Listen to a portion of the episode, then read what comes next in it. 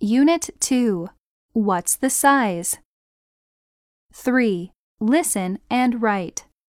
听录音，根据录音内容补全下列对话。 Do you know your shoe size? No, I'm not sure. I will check it in the shoe store. Oh, you don't have to. You will know it in a few steps. First, you need to put your feet on the paper. And then? Second, draw the shape of your feet.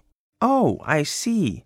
Next, I can use a ruler to measure the length of my feet.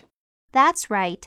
Finally, check the size with the shoe size chart. That's interesting. 4. Listen and write.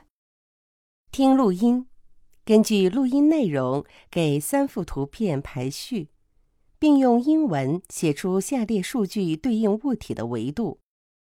1. I want to buy a bookshelf. What size do you want? I'm not quite sure. What is the size of this one? It is 150 centimeters tall, 50 centimeters wide, and 100 centimeters long. 2. Mom, I like this table. It is really pretty. Yeah, it's pretty. What's the size? The height is 90 centimeters. The length of the table is 120 centimeters, and the width of the table is 70 centimeters. Okay, we can take this one. 3. I think this closet is quite nice, but I'm not sure if it can fit in your room. Let me check the size.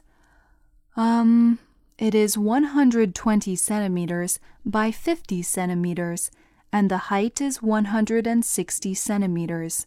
I'm still not sure if it fits, but we can decide later.